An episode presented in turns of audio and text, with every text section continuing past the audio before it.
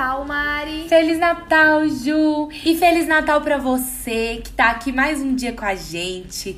Durante todo esse mês de dezembro, a gente tem lançado um episódio discutindo e comentando um filme de Natal por dia, para a gente poder viver ao máximo a melhor época desse ano. E antes da gente começar, se você que tá aqui acompanhando a gente ainda não segue a gente nas nossas redes sociais, corre lá rapidinho, digita a hashtag Então é Natal Podcast tudo junto, acha os nossos perfis através dos nossos posts, acompanha tudo que a gente tem falado sobre os filmes, quais são os filmes das próximas semanas, as nossas enquetes. E ainda indica um filme pra gente, a gente ainda tem um lugar na nossa lista para você escolher que filme você gostaria de escutar por aqui. Ju, então conta pra gente como que vai funcionar os nossos próximos episódios de hoje até depois de amanhã. Ai, Mari, então você já entregou tudo. A gente vai cobrir aqui no episódio de hoje, nos próximos dois, a trilogia do multiverso monárquico da Netflix, O Príncipe do Natal. Então vai funcionar bem simples. No episódio de hoje a gente vai falar do filme 1, no episódio de amanhã a gente vai falar do filme 2 e no episódio de depois de amanhã a gente vai falar do filme 3 é Overdose do Príncipe de Natal, mas como são três filmes ruins, vocês vão se divertir bastante reclamando junto com a gente, ou reclamando da gente, né? Sim, então preparem os corações e os ouvidos. Exatamente. A gente decidiu que seria melhor fazer separado do que fazer tudo num episódio só, porque pudera, vocês iam ficar aqui ouvindo quatro horas de podcast e a gente não ia terminar tudo que a gente tem para falar mal desses três filmes. Sim, é verdade. Então é isso, vamos para a sinopse. Então, vamos lá começar pelo primeiro filme, O Príncipe do Natal. O Príncipe do Natal vai contar a história aí da Amber, né, que é uma jornalista supostamente muito inteligente, mas que está ali relegada ao seu simplório papel de ficar escrevendo matérias irrelevantes e editando textos de outros jornalistas, né, tendo que reduzir o tamanho do texto deles. E ela, lógico, tá muito insatisfeita, mas a vida dela tá, dá uma rodada, assim, dá uma mudada quando ela é escalada para cobrir uma matéria sobre a volta do príncipe Richard de Aldóvia, né, que é um príncipe super baladeiro e visto com muitos maus olhos por ser sempre festeiro aí na mídia. Ele tá voltando para casa para assumir a coroa do pai, né, que faleceu recentemente. Só que tem uns boatos aí, uns bafões de que o príncipe vai abdicar. E a Amber, né, que não é boba nem nada, tenta se esgueirar ali pelo castelo para conseguir mais informações. O que que acontece é que numa situação completamente irreal, fantástica, é, que exige toda a nossa suspensão da descrença. A magia do Natal. Exige toda a magia do Natal. Uma funcionária do palácio chega para ela e pergunta: Ah, você é a nova tutora da princesa Emily? E ela, que não vai ser boba nem nada, de novo, né? Fala: Sou sim! E aí começa a Amber vivendo essa mentira, etc, etc, etc. Em algum momento a princesa Emily descobre que ela não é quem, a, quem ela tá falando. Em algum momento a Amber se apaixona pelo Richard e o Richard se apaixona pela Amber como tinha que ser. Afinal, olha o nome do filme, olha a capa do filme. É, tem alguma treta jurídica sobre heranças no final? Tem a princesa. A princesa não, né? Olha o spoiler. Tem a Amber descendo a escada com um vestido novo e lindo, toda fabulosa e todo mundo olhando. Tem um momento que dá tudo errado, aí depois dá tudo certo. Ou seja, essa é a sinopse do filme. Eu contei tudo, você não precisa assistir se você ainda não assistiu. Mas a questão que fica é, Mari, se, se tudo que eu falei aqui já não respondeu essa pergunta, o quão clichê é o príncipe do Natal? completamente clichê, Ju. Não tem nem. Eu acho que. Assim, é uma trilogia, igual a gente já falou. Nós vamos falar mais sobre os outros filmes. Mas o primeiro, para mim, de todos, é o mais clichê. Porque ele não foge do estereótipo de filme de príncipe. De príncipe de Natal. Eu acho que deve ter. Eu nem sei quantos filmes de príncipe na época do Natal tem. Onde o príncipe Olha, se apaixona por uma plebeia porque nunca é uma princesa, é sempre é uma plebeia, onde eles no início convivem, mas não, não se apaixonam, vão se apaixonando ao longo do filme e no final dá tudo errado para depois dar tudo certo e o príncipe correr atrás da pessoa da plebeia para mostrar para ela que ele a ama, né? Isso é, é o Sabe... típico filme, todos são iguais, exatamente iguais. Eu acho assim. Rapidinho, só um adendo aqui, se as pessoas se interessarem por um que foge minimamente desse clichê. Tem um, acho que ele inclusive tá na Netflix, chama Natal na Realeza. Ele é um pouquinho diferente. O príncipe e a menina já se conhecem há um tempo, eles são namorados, e aí ela só descobre que ele é príncipe quando, ele vai, quando ela vai passar o é, Natal eu na acho casa que é o único que foge desse clichêzinho, né? É, Tanto eu que de- acho mas, também. mas ela depois vai embora e ele vai atrás dela. Pra pedir ela Sim. em casamento, como todo filme de príncipe no Natal. É, é sempre assim. Mas eu fico pensando, já que a Netflix queria fazer uma coisa de realeza, mas falava que queria inovar, por que, que não chama a princesa do Natal? Já ia ser diferente. Olha, sinceramente, pra mim, se eles quisessem inovar, eles teriam feito a democracia do Natal. Sim. O presidente e eu. É, Natal alguma na coisa Assembleia diferente. Legislativa. Mas já sabe? que queria falar sobre coroa, podia ser Ah, uma não, história Mari, do lado Vamos deixar a Ju. monarquia de lado. Vamos deixar a monarquia de lado. Que coisa ultrapassada. Não, mas é que naquela época eles iam usar a monarquia, em 2017. Então, já que vai usar a monarquia de todo jeito, vamos fazer diferente, vamos inverter os lados.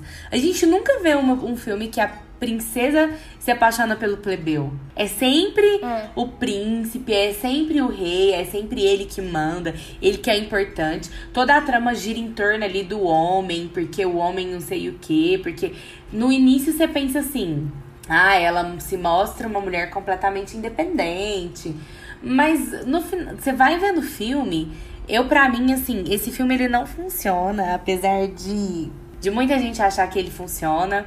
Não sei se depois que eu reassisti aí que ele funciona menos ainda. Eu eu fiquei vendo, olhando o filme, eu falo, nossa, tudo acontece em torno desse príncipe. O príncipe é o centro do mundo. Não é só de Aldóvia, É. não. É do mundo, né? O homem. Bom, pra, a, Nossa. a começar que Aldóvia é um país europeu que todo mundo fala inglês. Inglês. Né? É. Eu- inglês.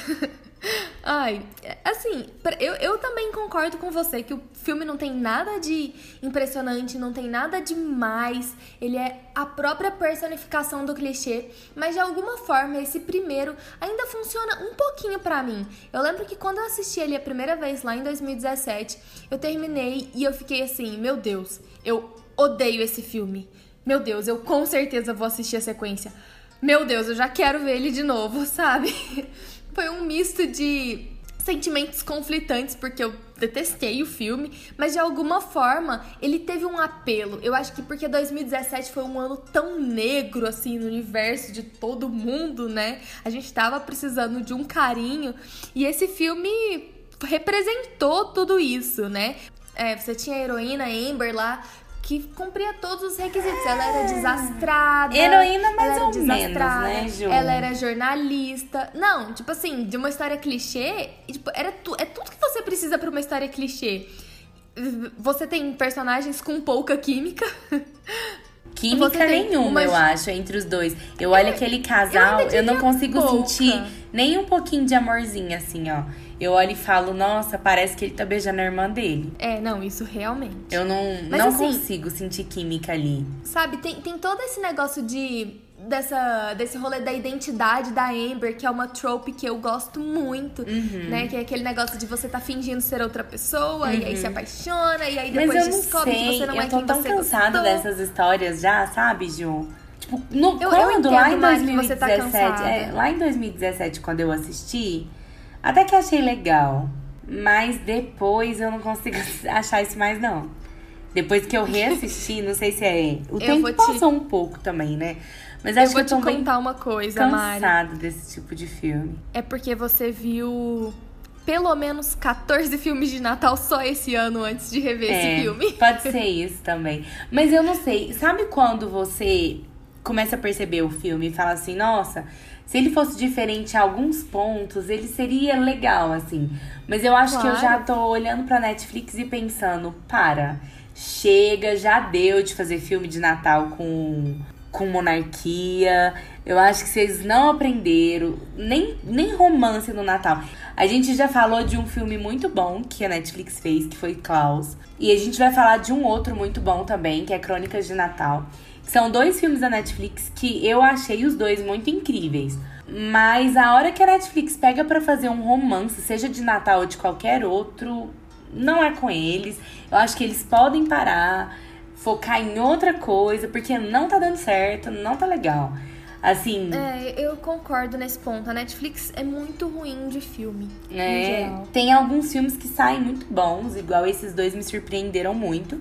Mas esses outros, eu, assim, eu não consigo mais olhar pra Netflix e ficar empolgada quando vai ter um lançamento. O primeiro, esse primeiro filme, né, que a gente vai falar do segundo depois, pra mim ele é uhum. é aquele. Eu já te falei, ele é clichê. É aquela história de sempre do príncipe com a plebeia, que a gente já conhece, que ela se enfia no palácio de algum jeito.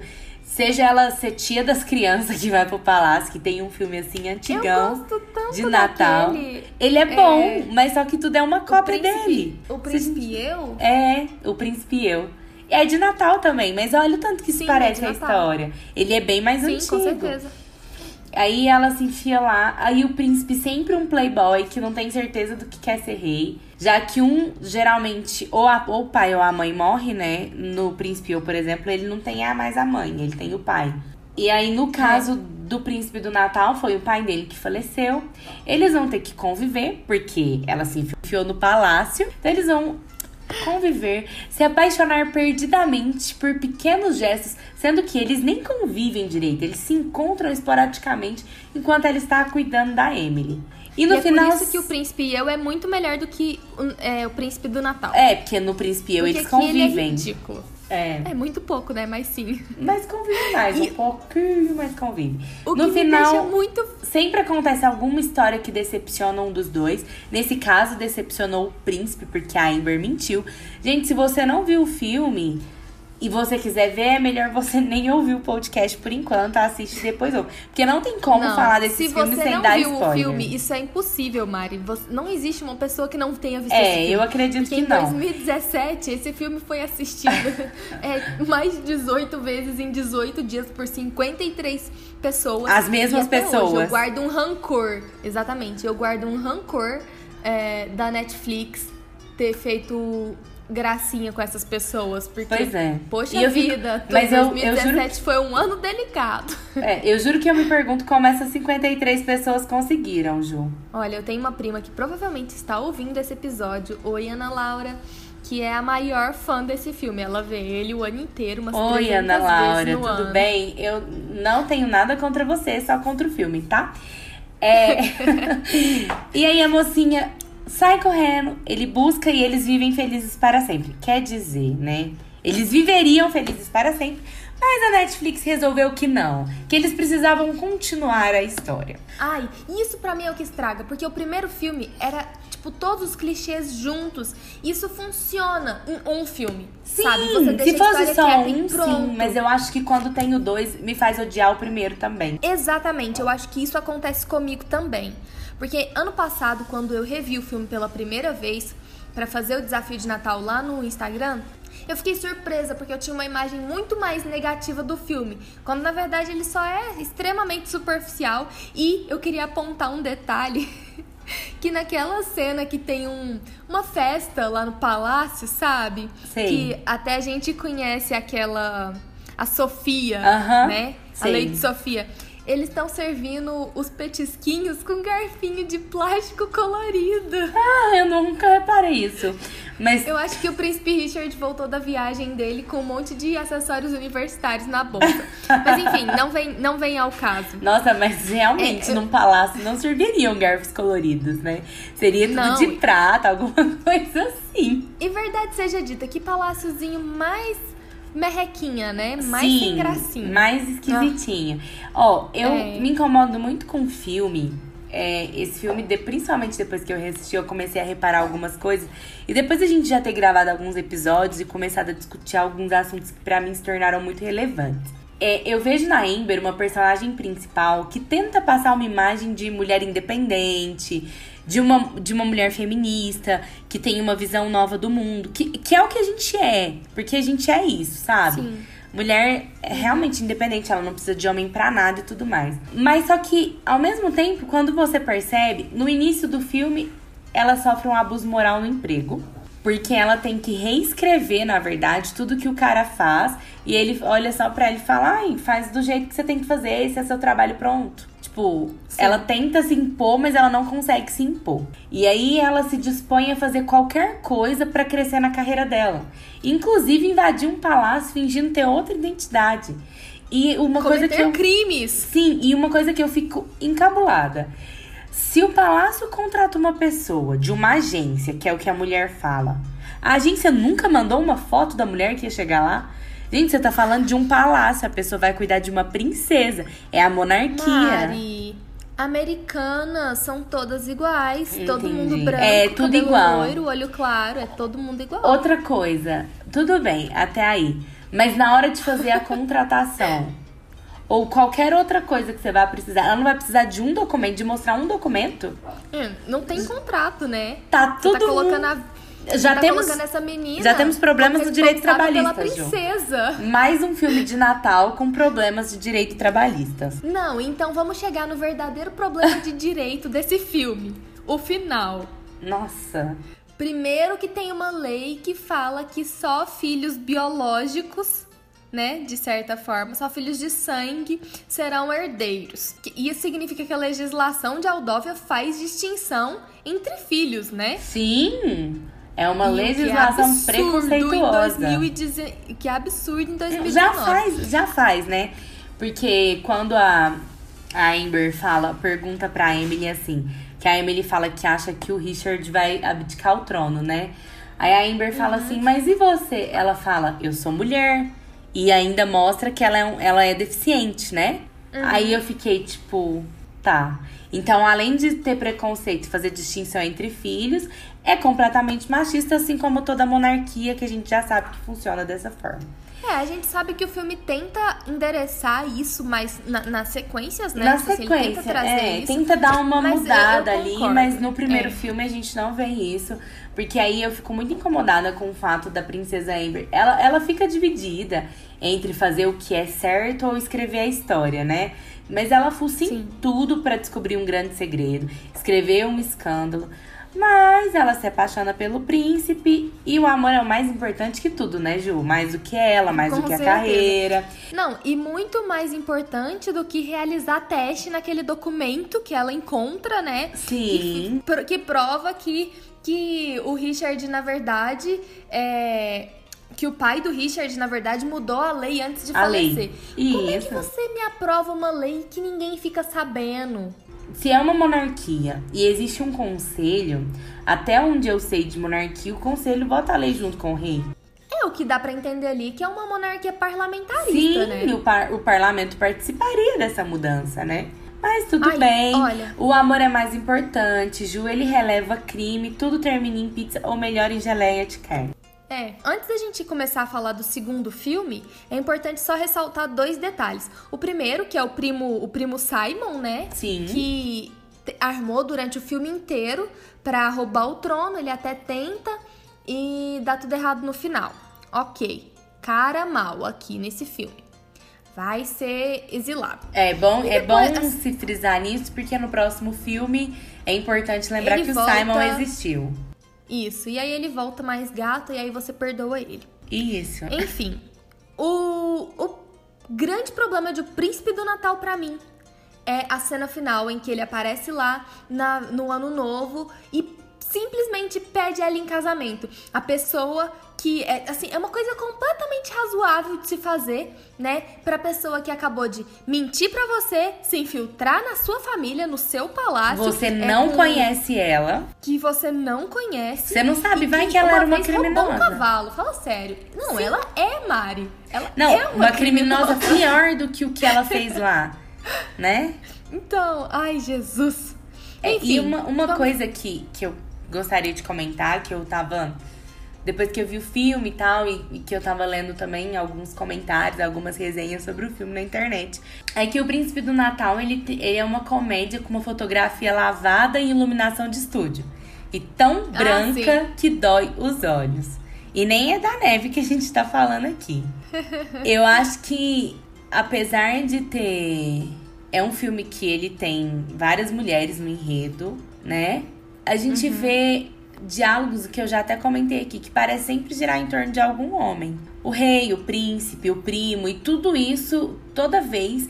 Por exemplo, em vez de você saber um pouco mais da Amber, tudo que ela faz é por causa do príncipe. Pra poder Sim. ver a história do príncipe. Ou então tudo que a, que a rainha mãe do príncipe, mãe do Richard faz, é por causa do que o rei fazia. Sempre o homem tá ali, né? E, isso que você falou, o negócio do casamento é muito engraçado.